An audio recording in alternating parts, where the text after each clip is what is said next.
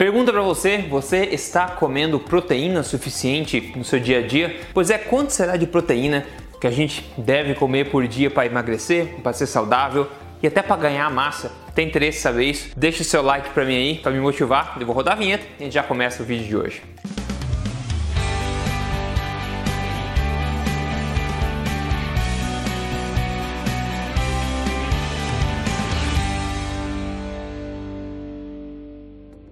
Tudo bem, pessoal? Meu nome é Rodrigo Polesso, sou especialista em ciência nutricional. É isso mesmo, passo meus dias aí estudando a literatura científica para poder facilitar para você tudo aqui. Mas na verdade, semanalmente eu venho falar para você aqui as verdades sobre estilo de vida, saúde e emagrecimento baseado em ciência, sem balelas e tudo na lata mesmo, sem papas na língua. Hoje eu quero bater um papo com você sobre proteínas, um assunto tão importante, né? Então eu vou dar um apanhado aqui da evidência científica nessa questão, né? Em questão de emagrecimento, em questão de saúde e também de ganho de massa e explicar um pouco como é que qual seria a melhor forma de obter essas quantidades de proteína. Esse tipo de vídeo dá sempre um trabalho maior porque eu tenho que me refrescar, me atualizar aí com a evidência. Então se você valoriza esse tipo de coisa, já me dá o like para me motivar a fazer, continuar fazendo coisas desse tipo para você aqui, tá? Primeiro vamos falar de saúde, tá? Saúde.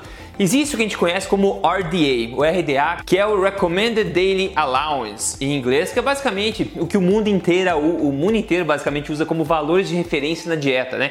Quantos de vitamina a gente precisa, quanto de carboidrato, quanto sei o que, quanto de proteína a gente precisa. Na verdade, essa referência que a gente vê na tabelinha nutricional de cada alimento é basicamente esse RDA, que foi feito, se não me engano, na década de 60 e atualizado somente em 2016, 50 anos depois, enfim, basicamente, a principal coisa sobre o RDA, esses valores de referência, é que por definição significa tá, qual é o valor, o mínimo que você precisa consumir de determinadas coisas para não desenvolver uma deficiência, ok? Tá longe de ser a quantidade recomendada para você ser o mais saudável possível, para você otimizar a sua saúde. Isso é muito importante, pessoal. O valor de referência de consumo de, de proteínas, minerais, nutrientes, macronutrientes, carboidratos, proteínas, etc. Esses valores de guia de referência são os valores mínimos que você precisa ingerir para não desenvolver deficiência, ok? Isso é muito importante. No caso de proteína, o valor atual de referência do RDA é de 0,8 gramas de proteína por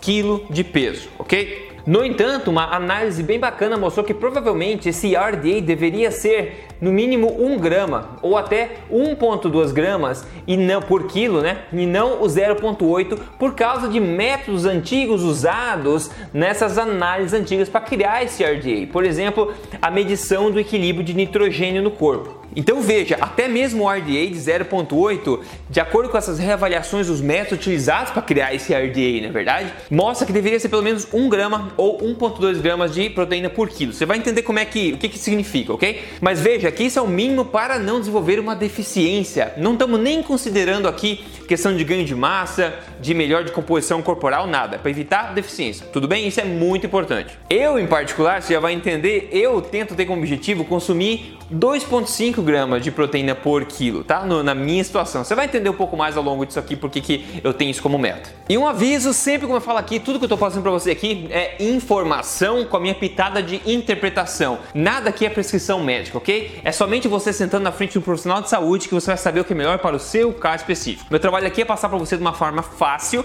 né, o que a literatura está refletindo. Então mantenha isso em mente. Primeiro, vamos ver o que, que significa de fato essas gramas por quilo tá, de proteína. Primeiro, vamos imaginar então que 100 gramas de bife, tá? Sem imaginar não, é fato, tá? 100 gramas de bife tem em média, não é 100 gramas de proteína, tem em média 25 gramas de proteínas aí por aí em média, dependendo do corte.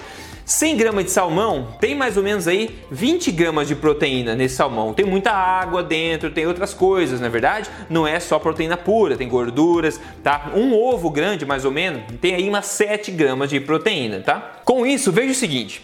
Se a gente quiser consumir 100 gramas de proteína, a gente precisaria consumir, digamos, 400 gramas de bife, né? Não 400 gramas de bife, quer dizer, 400 gramas de bife não é igual a 400 gramas de proteína. Teria que consumir 400 gramas de bife para poder obter 100 gramas de proteínas. Então, se você pesa, digamos, 70 quilos e você quer consumir 2 gramas de proteínas por quilo, você deveria consumir 140 gramas de proteína. E como a gente acabou de ver, 400 gramas de bife teria aí 100 gramas. Então você teria que consumir ainda 40 gramas a mais, né, em outras refeições, durante seu dia, por exemplo. Só para deixar um pouco mais o contexto para você. Agora vamos ver um pouco em termos de emagrecimento, o que, que a evidência está contando para gente. Tem esse ensaio clínico randomizado aqui que mostra que quanto maior a porcentagem de proteína na dieta, maior a perda de peso, tá? Então, nesses estudos compararam 12% das calorias de proteínas versus 25% das calorias de proteína e teve uma diferença aí grande no peso no final, né? Eles, eles vieram o seguinte, que a perda de peso depois de seis meses foi de 5,1 quilos no grupo de, de 12% de calorias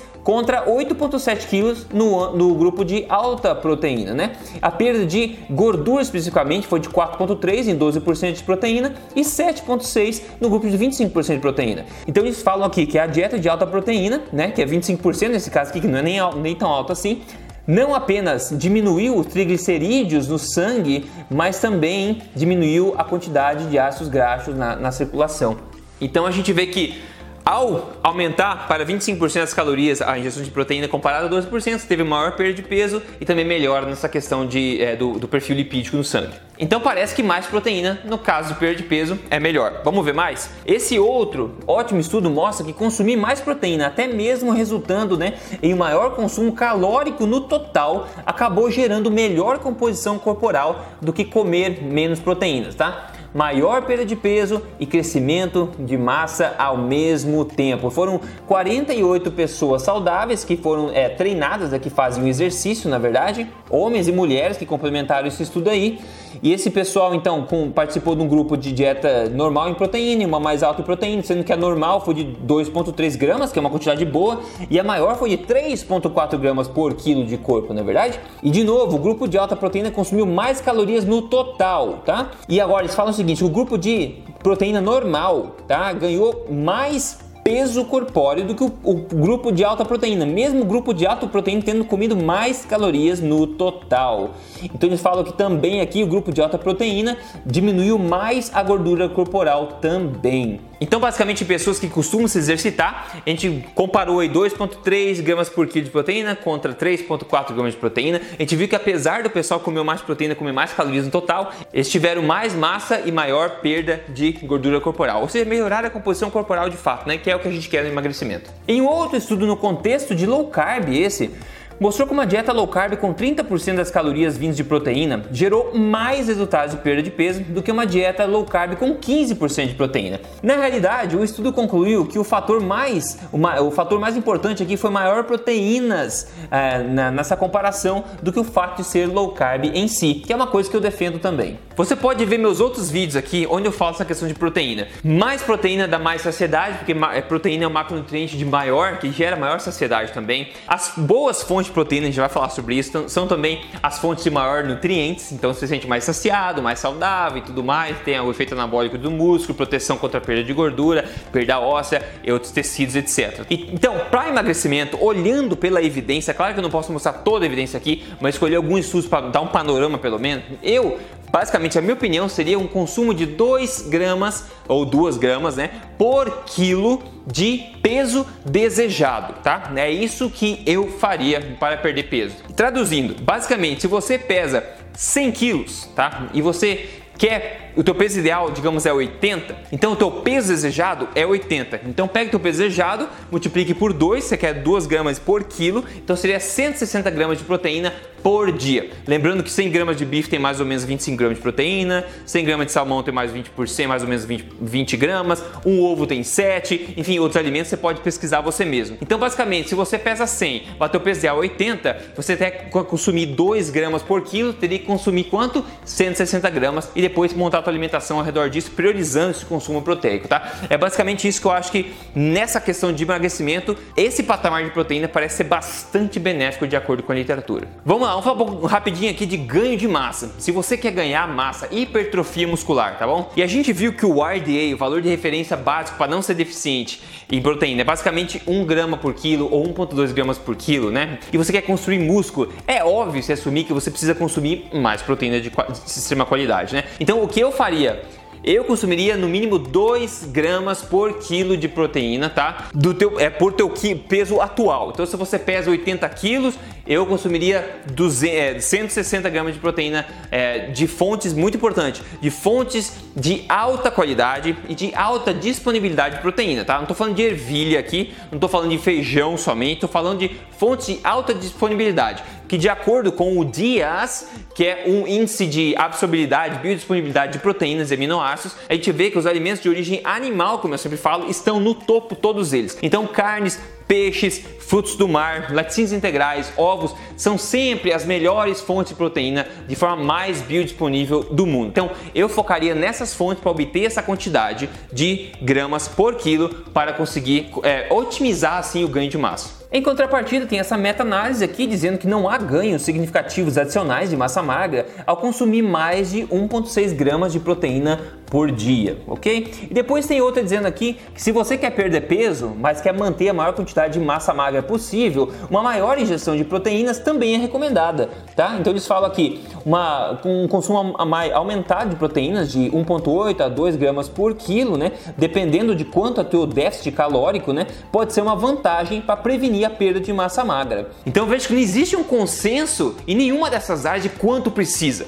Então tem que manter as coisas em contexto. Tem um estudo mostrando que para você prevenir a perda de massa magra, eles, eles dizem de 1,8 a 2. Outra meta-análise falando que mais de 1,6 não tem tão benefício assim para crescer mais músculo. Bom, como a gente sabe que o excesso grande quantidade de proteína não tem problema nenhum, eu prefiro ficar mais acima nesse, nesse consumo, mais um pouco acima, para não pecar e faltar, ok? É basicamente isso, por isso que eu recomendo, eu pessoalmente, 2 gramas no mínimo de proteína por quilo se você quer otimizar ganho de massa muscular. Eu sei que muita gente vai dizer, Rodrigo, mas o excesso de proteína não faz mal? Sempre me falam isso, não faz mal pro rim. Então veja, tem vários estudos sobre isso, pessoal. Em suma, não, tá? É, esse, por exemplo, esse estudo foi de 8 semanas, né? Com uma dieta de mais de 3 gramas de proteína por quilo, ou seja, bem mais alto que a gente está falando aqui.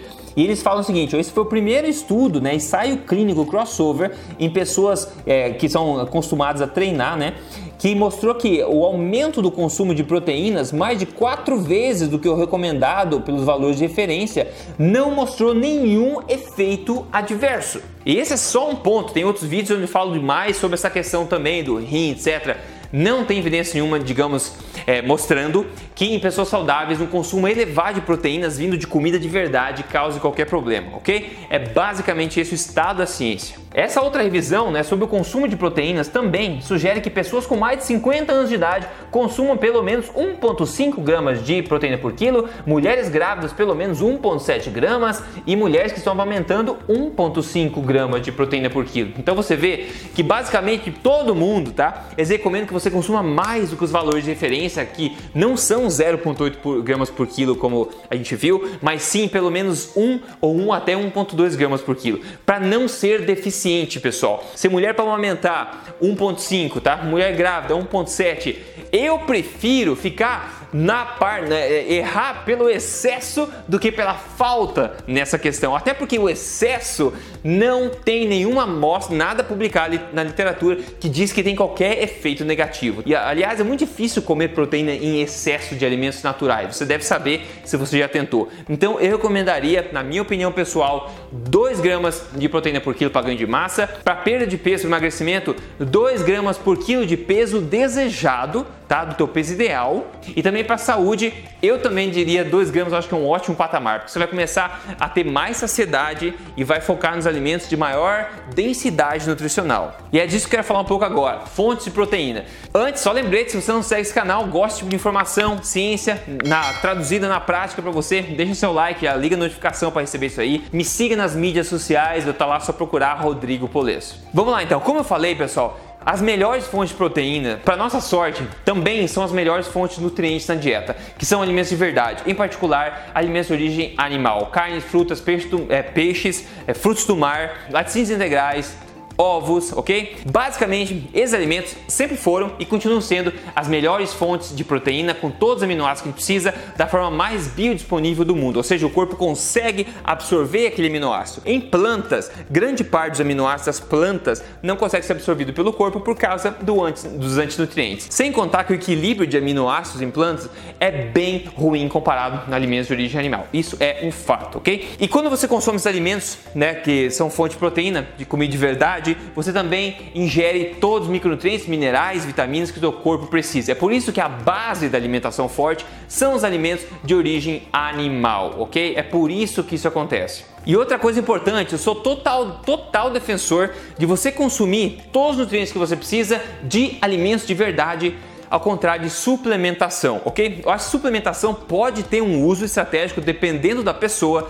mas eu não acho que se aplica a todo mundo. Comida de verdade, nutrientes de qualidade sempre vão ser prioridade, deveriam ser prioridade na minha opinião, ok? Então, em vez de ficar tomando um monte de pó de whey protein e um monte de pó de proteína por aí, eu sugiro que você foque em consumir alimentos de extrema qualidade, fonte de proteína de origem animal ao invés. E se precisar suplementar por conveniência, qualquer outro problema, que escolha um suplemento de alta qualidade também. Ainda sobre essa questão de Proteínas de origem vegetal, pessoal, tem bastante sobre isso. Você pode fazer sua pesquisa, como falei, procura o DIAS, D-I-A-A-S. Você pode procurar esse ranking também de absorvibilidade, de biodisponibilidade de aminoácidos e tudo mais de qualidade de proteína. Mas uma revisão basicamente sumariza o que eu penso sobre isso. Ela fala o seguinte, ó: proteínas de origem vegetal têm menor qualidade, elas são menos biodisponíveis, biodisponíveis e contêm menos aminoácidos essenciais. Se você pega a maior parte das suas proteínas de plantas, você vai precisar consumir mais proteína no total para atingir